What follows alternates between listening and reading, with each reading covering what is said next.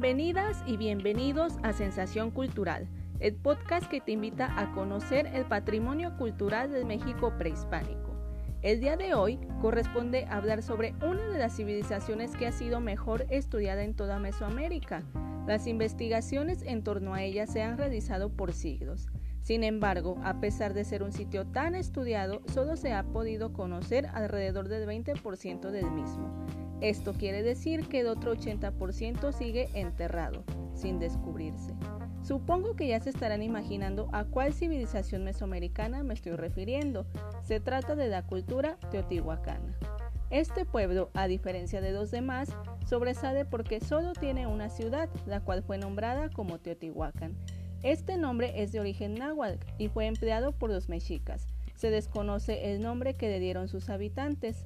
Esta ciudad es relevante porque aquí se concentra todo el significado cultural de una enorme cantidad de personas que se asentaron en la zona en el periodo preclásico y clásico, siendo el periodo clásico el de mayor florecimiento.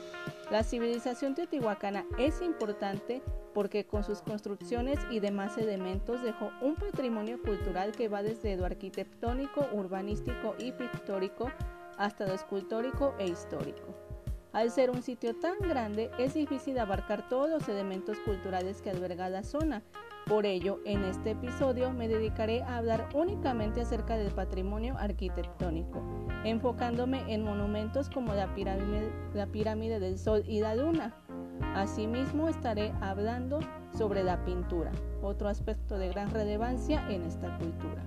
Los invito a que me acompañen durante este recorrido.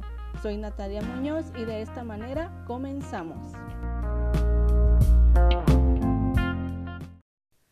Para iniciar, nos trasladaremos al noroeste de la Ciudad de México en el Valle de Teotihuacán, que es una extensión del Valle de México. Esta ubicación se establece como estratégica porque se encuentra sobre la ruta más fácil entre la cuenca y el Valle de Puebla. Aquí se encuentra Teotihuacán, ciudad relevante por el arte que ahí desarrollaron sus habitantes. Rosamayra Ávida, en su obra Los pueblos mesoamericanos, expresa que lo más destacado del arte teotihuacano es su arquitectura, en donde el urbanismo es el elemento primordial. La ciudad fue trazada siguiendo un eje central, que corre de norte a sur y con una simetría axial que a veces es sorprendente por su precisión. En este sentido, la arquitectura de Teotihuacán es extraordinaria por su concepción, dimensiones, cantidad, calidad y belleza, así como también porque abarca desde templos y palacios hasta mercados y habitaciones colectivas e individuales. Como ya había mencionado, en este episodio solo abarcaremos dos de las construcciones que forman parte de la arquitectura teotihuacana. Se trata de la pirámide del Sol y la pirámide de la Luna. Para esto es importante mencionar que el eje central de la ciudad lo constituye la calzada de los muertos. Rosa Mayra Ávida establece que la pirámide de la luna domina el extremo septentrional de la calzada, más al sur pasa a un lado de la pirámide del sol, de la cual está separada por una amplia plaza, y después de cruzar el río San Juan, la calzada llega a un complejo que se conoce como la Ciudadela. Dicho esto, nos ubicaremos en la pirámide de la Luna, la cual marca el límite norte de la calzada de los muertos. De acuerdo con datos de la revista Arqueología Mexicana, esto le confiere una alta carga simbólica y es el elemento más notorio de uno de los espacios urbanos más armónicos de la ciudad, la llamada Plaza de la Luna. Este amplio espacio, que se encuentra rodeado por trece basamentos con las típicas características arquitectónicas teotihuacanas y que en su momento se encontraban totalmente pintados, constituía un escenario inmejorable para los rituales públicos. En cuanto a sus medidas, la pirámide alcanza más de 45 metros de altura y su base es equivalente a 140 por 150 metros. Al pie de la misma se encuentra la estructura A, enmarcada por dos basamentos, en cuyo interior se encuentran nueve altares dispuestos sobre dos muros, más uno al centro, que simbolizan los rumbos cardinales y el centro del universo. La pirámide del Sol, por su parte, es la construcción más grande de Teotihuacán, mide alrededor de 225 metros por lado y tiene una altura de 65 metros.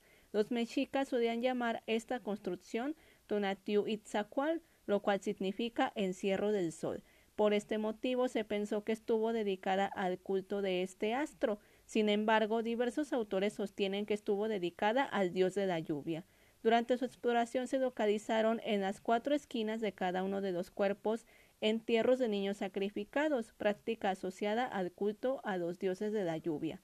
Además, el hecho de que la pirámide esté rodeada por un canal y una gran plataforma ha llevado a ver al conjunto como una representación de un monte sagrado, contenedor del agua y de riquezas universales. Ahora es momento de hablar acerca de la pintura mural. Este es otro de los elementos de mayor valor artístico de Teotihuacán. Es relevante mencionar que los primeros descubrimientos de pintura mural en la zona se dieron gracias a Leopoldo Batres en 1889. De este modo es posible conocer que el estilo pictórico teotihuacano es austero, alegre, gracioso y sobre todo intensamente religioso. Los temas que se representan son diversos, se pueden apreciar temas relacionados con la naturaleza, entre los que sobresalen montañas, árboles, frutas, flores, mariposas, caracoles, jaguares y demás. Asimismo se pintan formas y siluetas que representan tocados, máscaras bucales, colmillos y lenguas del dios Tlaloc. Otras derivan de versiones estilizadas de las garras de jaguar o de otros animales. En cuanto a los colores, se usa de preferencia el rojo, con frecuencia rodeado con café. De igual manera se utiliza el amarillo. Es muy raro encontrar negro, azul y verde, pero sí se logran apreciar en algunas obras. Algunos murales relevantes son los encontrados en el Templo de la Agricultura. En estos estaban representados hombres y mujeres acudiendo con sus ofrendas al santuario de la deidad que los libró del hambre y la miseria. Era posible ver cómo estaban preparando y ofrendando tortillas. También se aprecia cómo un hombre sacrifica un ave, otro llega con una vasija y lleno de frutas. Hay quienes también traen plumas de quetzal y bolitas de hude adornados con plumas. Realmente la pintura de Teotihuacán tiene una enorme importancia estética, pero más allá de esto lo interesante es que el descubrimiento de las mismas ha permitido conocer las ideas que tuvieron sobre la naturaleza, acerca de la religión y demás temas que representaban, por tal motivo, la vasta cantidad de murales que se han encontrado contienen un valor artístico excepcional.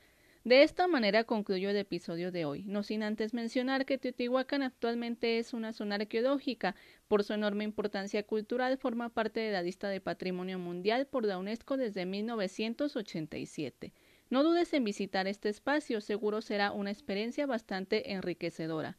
Me despido agradeciendo su atención e invitándolos una vez más a que me escuchen en el próximo episodio. Hasta la próxima.